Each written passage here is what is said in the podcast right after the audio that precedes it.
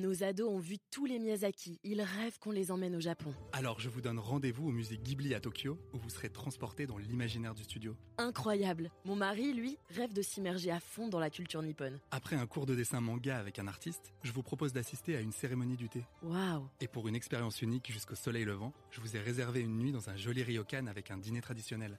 Je nous y vois déjà. Avec Marco Vasco, ne rêvez plus, vivez votre voyage l'esprit libre. Au rendez-vous sur marcovasco.fr pour imaginer votre prochain voyage sur mesure.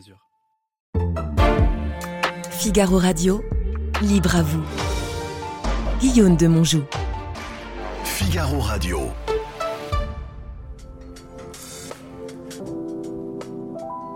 Il y a quelque chose de pire que d'avoir une âme même perverse, c'est d'avoir une âme habituée.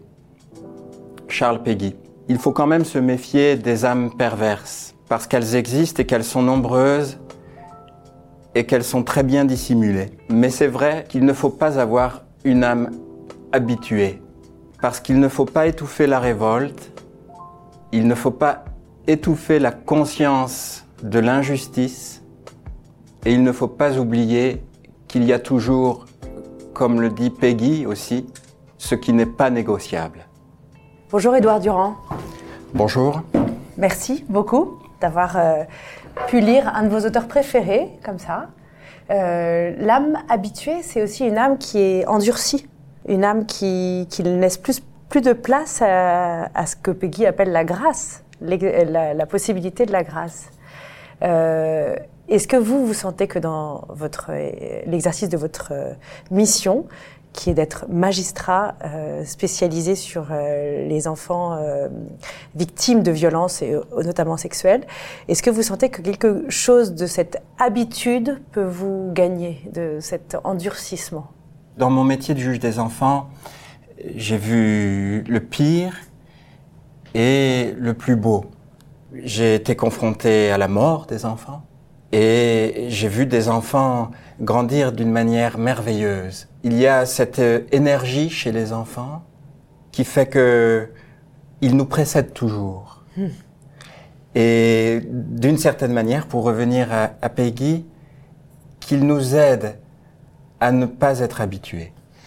Édouard Durand, vous êtes un magistrat français spécialisé sur la protection de l'enfance, les violences conjugales et les violences qui visent les plus petits. On va en parler ensemble et on va d'abord retracer euh, rapidement votre parcours. Quelles sont les influences qui vous ont conduit à cette profession. D'abord, la figure de votre père. Vous le décrivez dans votre dernier livre comme un brillant avocat pénaliste dont vous admiriez les plaidoiries et le maniement du verbe.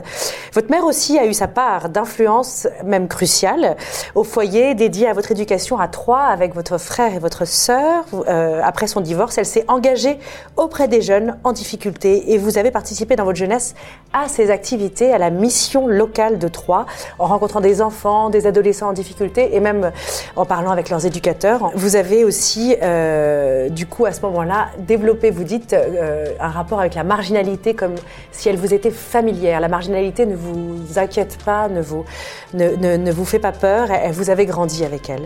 Enfin, un résistant, un compagnon de la libération, a beaucoup marqué votre itinéraire. Il était ministre, puis maire de Troyes. C'est Robert Gallet. Il vous a appris un certain sens de l'héroïsme, du don de soi et probablement de l'amour de la France. Une figure de prêtre aussi flotte sur votre enfance, un homme qui semble avoir joué un rôle très bénéfique et, et, important.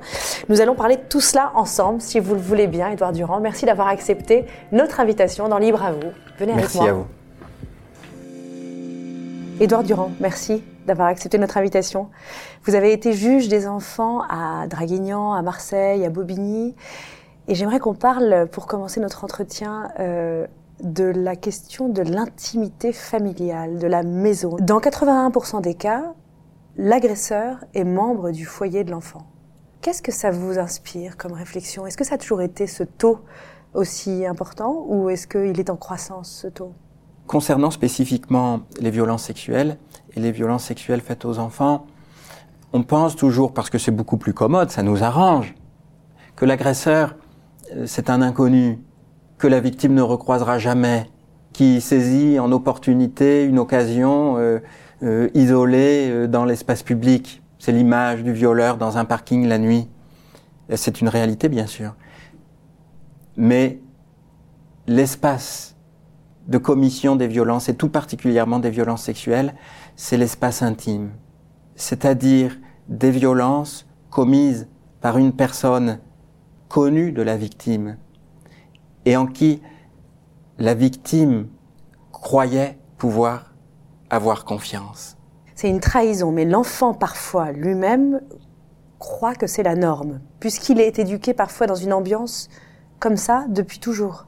Qu'est-ce qui fait qu'à un moment donné, un enfant euh, peut se réveiller et se dire mais c'est inacceptable, c'est anormal, je ne peux pas endurer ce que j'endure? Quand il a grandi dans, un climat comme ça C'est une question extrêmement importante euh, et pour euh, penser la gravité des violences sexuelles faites aux enfants, des violences sexuelles en général, des violences conjugales, il est utile de se référer à ce que le collectif féministe contre le viol euh, appelle la stratégie de l'agresseur. Mmh. Toujours la même, qui se répète.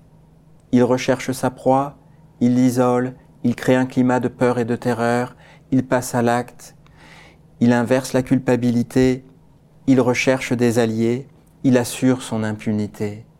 Bien sûr que l'agresseur va toujours dire c'est ta faute, c'est normal, tout le monde fait ça.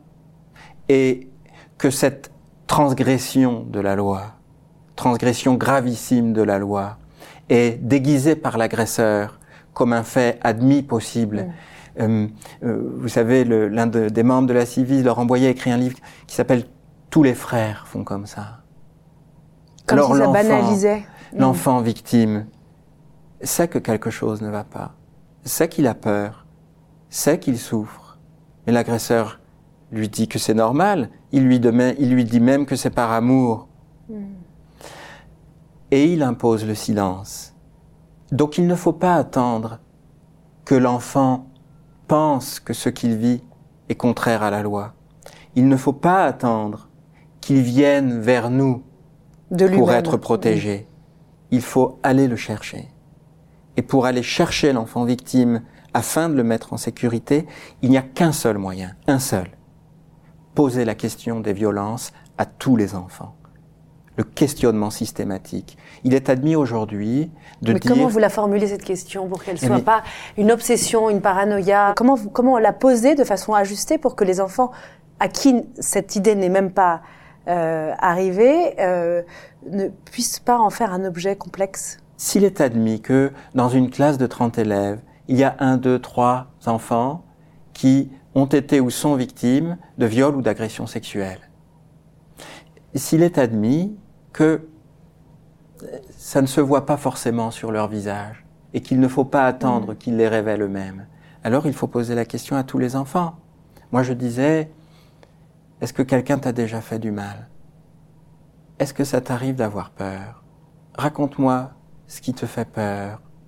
Et si l'enfant vous dit euh, à la question est-ce que quelqu'un t'a déjà fait du mal? Euh, Oui, hier euh, mon camarade à l'école, il m'a volé mon ballon, il m'a tiré les cheveux. Vous êtes rassuré? Les silences dans ces réponses vous semblent-ils éloquents Oui, le silence c'est très important. C'est très important comme espace de pensée pour les personnes à qui l'on parle et pour soi-même. C'est très important comme possibilité d'être attentif à la parole qui veut surgir, mais qui doit être autorisée. Parce que si vous posez la question des violences à un enfant ou à un adulte, il y a euh, ce que j'appelle un implicite inconditionnel. C'est que vous mmh. croirez la réponse. Mmh. Sinon, c'est pervers. Il faut poser la question et il faut croire l'enfant qui révèle des violences. En posant la question, vous inspirez confiance à l'enfant. Je peux lui dire, elle va me protéger, il va me croire. C'est fondamental parce que c'est une terreur extrême pour un enfant. Qu'est-ce qui va se passer si je dis ce que je n'ai pas le droit de dire parce que l'agresseur m'enjoint le silence Il faut que dans la question, il y ait la main tendue l'engagement de la protection. Qu'est-ce qui vous a initié à cette, euh, à cette forme de, de, climat de confiance? Voir ce que l'on voit. pour parler à nouveau de Peggy, décider, prendre en compte que les violences de l'intime sont une réalité et ordonner mon rapport à la loi sur cette réalité. Et la pratique de l'audience, l'accueil des familles, les silences dont vous parliez à l'instant, l'entretien avec un enfant, hmm. me semble-t-il, découle toujours de l'éventualité des violences. S'assurer que, comme juge des enfants, comme journaliste, comme institutrice, comme psychologue, je me trouve dans une situation où il y a des violences, ou bien dans une situation où il n'y a pas de violence. Parce que c'est une distinction radicale. Et fondamentale, qui, qui est déterminante pour C'est une différence radicale. Radicale. La violence.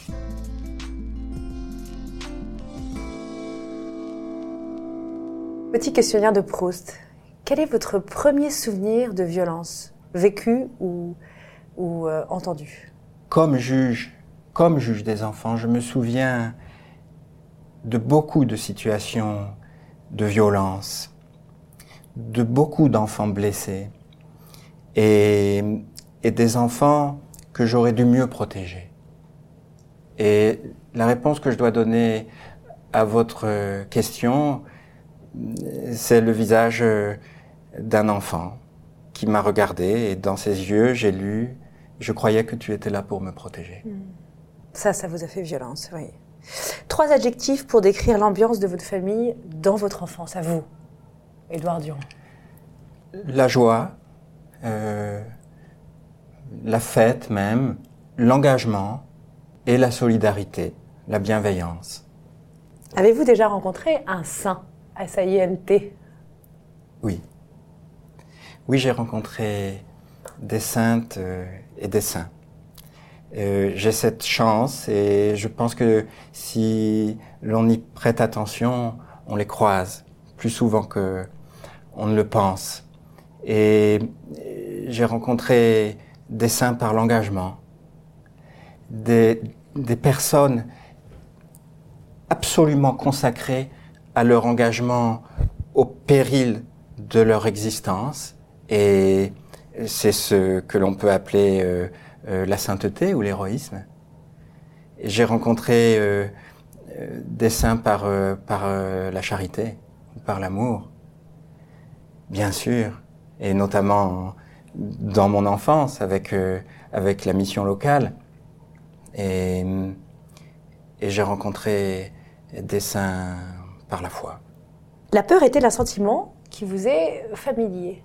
Oui, oui, la peur est une émotion que j'ai éprouvée et que je peux éprouver encore et que j'ai vu saisir des enfants ou des adultes dans mes fonctions de juge.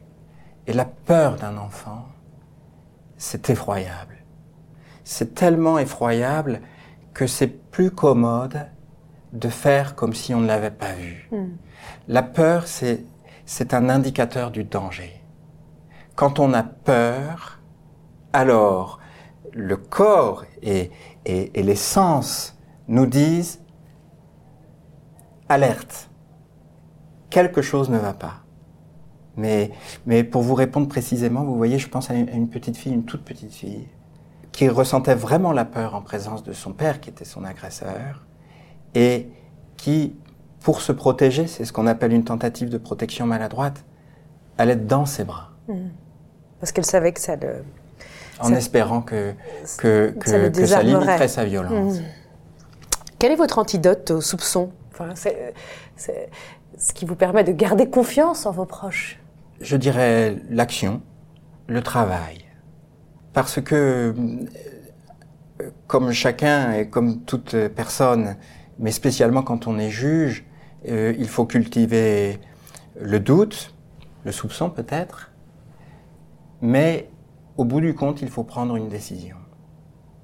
Et il faut assumer de sortir du doute pour prendre la décision. Parce que quand des familles doivent aller devant un juge, c'est pour qu'il réponde à un besoin tranché. Et malgré le doute, il faut assumer le fait de trancher, de discriminer. On ne peut pas décider une non-décision. Et pour euh, le faire de la manière la plus raisonnable possible, il y a l'étude, le travail, l'état des connaissances. Et le conseil, j'imagine, la collégialité, euh, parfois, où vous êtes vraiment seul dans ces décisions-là Le, le juge des enfants est un, est un juge qui est à la fois extrêmement seul et extrêmement immergé dans un processus collectif de diagnostic, d'évaluation et de décision. Collectif parce que interviennent avant lui, en même temps que lui et après lui d'autres professionnels. On ne peut pas être juge des enfants sans que des psychologues, Psychologue. des psychiatres, euh, des, des éducatrices interviennent aussi. Mais extrêmement seul parce que la plupart des décisions que rend un juge des enfants, il les rend seul. Elles lui appartiennent, c'est du discernement. Oui, et il faut seul, avec euh, la greffière ou le greffier, prononcer le jugement, expliquer une mesure de placement, par exemple, à un enfant, à sa famille. Lequel de vos défauts irrigue votre talent, Édouard Durand? Alors, euh, je pense qu'on n'est jamais le mieux placé pour euh, Y répondre à cette question, euh, oui. sa qualité ou son défaut principaux. Je dirais l'inquiétude. Que signifie aimer un enfant pour vous? Quelle serait votre définition de l'amour d'un enfant? Aimer un enfant, c'est l'aimer au présent et c'est l'aimer au futur antérieur. Aimer un enfant, c'est non pas être centré sur euh, les émotions euh, qu'on ressent en sa présence ou en la présence d'un adulte, c'est penser à son bien-être et à sa sécurité. Et si on devait dire qu'un juge des enfants aime les enfants qui lui sont confiés, alors cela voudrait dire pour moi garantir que quand il vient dans mon bureau à une audience, il se sent en sécurité. Aimer un enfant, c'est aussi l'aimer au futur antérieur, c'est-à-dire dans le temps présent, se projeter dans son avenir, faire en sorte qu'il puisse devenir la femme ou l'homme qu'il doit devenir, construire sa personnalité, développer ses talents et prendre sa place dans le monde. Quelle trace espérez-vous laisser après votre mort?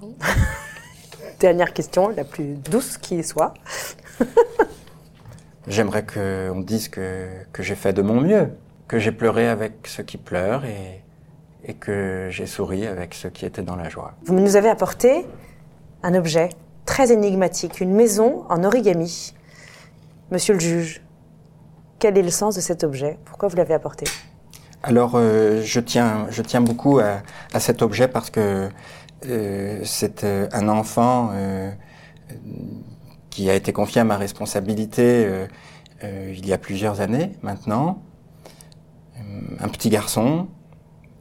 J'ai reçu ses parents en audience et je ne voulais pas qu'il soit à l'audience en même temps que ses parents. Et euh, euh, ma greffière euh, a pris soin de lui dans son bureau, à côté du mien, pendant les deux heures où j'étais en audience avec les adultes, disons. Et en sortant de l'audience, je suis allé le saluer, bien sûr, et il m'a offert cet objet qu'il avait fabriqué lui-même, euh, très consciencieusement et avec beaucoup de talent, parce que vous voyez que c'est très bien réalisé. Et c'est un bouclier. C'est un bouclier de chevalier. Et les enfants, je dis souvent, les enfants sont des gens sérieux, qui vivent leur vie sérieusement. Et, et c'est le cas de cet enfant. Un bouclier, ça dit sa grande force d'âme à lui. Et peut-être aussi, je l'espère, qu'au tribunal, il avait estimé qu'il avait été protégé. Merci beaucoup. Merci Edouard Durand. Venez avec moi.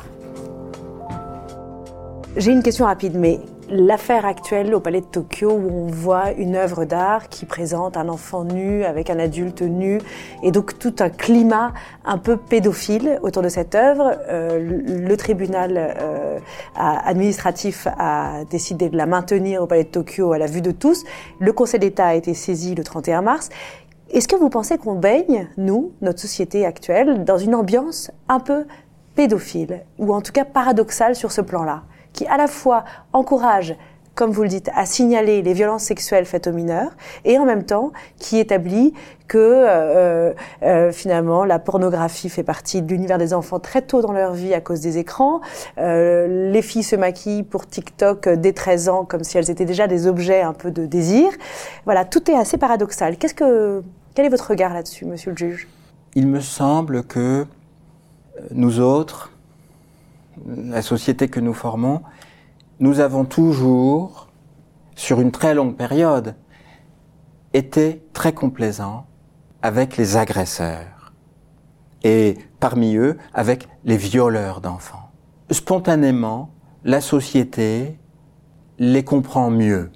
Il y a comme un résidu de ça. Et elle les tolère. Elle les tolère, c'est ça. Donc Ce qui est difficile, ce qui est fragile, et ce qui est notre défi aujourd'hui, c'est de prendre au sérieux la parole des victimes de violences. C'est de comprendre leur souffrance, leur colère et leur espoir. C'est d'accepter la légitimité de leur parole. Et y compris quand, devant des œuvres d'art, elles crient, allez-vous comprendre la douleur que ça nous fait de voir cette image? Et je voudrais que nous ayons un peu plus d'espace en nous pour nous représenter la cruauté des émotions produites par ces images qui renvoient perpétuellement les victimes de violences sexuelles aux scènes traumatiques. Et c'est ce que j'appelle le présent perpétuel de la souffrance. Mm. Vous voyez, c'est les traumatismes générés par les violences conjugales, par les, par les violences sexuelles, par, par l'inceste. Ce n'est jamais un souvenir, un mauvais souvenir auquel on pense parfois. C'est toujours présent, un présent perpétuel. Mm. C'est extrêmement cruel. Et nous pourrions, puisque nous disons que nous voulons prendre au sérieux la parole des victimes, être un peu plus attentifs et délicat à ce sujet. Edouard Durand, notre entretien touche à sa fin. Euh, dernière question, c'est la question que vous posez, c'est la question que vous posez à vos, à vos adolescents. Que voudrais-tu faire plus tard? Oui, je pose. Euh, Mais vous, qu'est-ce que vous voulez faire plus tard? Moi, j'ai présenté le concours de, l'École nationale de la magistrature pour devenir juge des enfants. J'ai donc euh, atteint mon objectif euh, au tout début de ma carrière. Et, je suis un juge des enfants. Et cette mission à la Civise est très belle et très importante. Et il faut qu'elle dure. Nous avons reçu 23 000 témoignages. Il y a 5,5 millions de femmes et d'hommes qui ont été victimes de violences sexuelles dans leur enfance. Cet espace de, de solidarité et de reconnaissance qui est aussi une force de transformation positive de la société pour, pour être plus protectrice, est un espace qui ne fait que commencer. Donc plus tard, vous voulez continuer à élaborer cet espace, à le rendre possible. Oui, d'une manière ou d'une autre. Euh, l'engagement contre, contre les violences et l'impunité des agresseurs euh, est un engagement qu'il faut tenir dans la durée. Merci, Édouard Durand, d'avoir accepté notre invitation et merci. pour votre témoignage et pour votre mission. À bientôt. Merci, madame, à bientôt. Nos ados ont vu tous les Miyazaki. Ils rêvent qu'on les emmène au Japon. Alors je vous donne rendez-vous au musée Ghibli à Tokyo, où vous serez transporté dans l'imaginaire du studio. Incroyable. Mon mari, lui, rêve de s'immerger à fond dans la culture nippone. Après un cours de dessin manga avec un artiste, je vous propose d'assister à une cérémonie du thé. Waouh. Et pour une expérience unique jusqu'au soleil levant, je vous ai réservé une nuit dans un joli ryokan avec un dîner traditionnel. je nous y vois déjà. Avec Marco Vasco, ne rêvez plus. Vivez votre voyage l'esprit libre. Au rendez-vous sur marcovasco.fr pour imaginer votre prochain voyage sur mesure.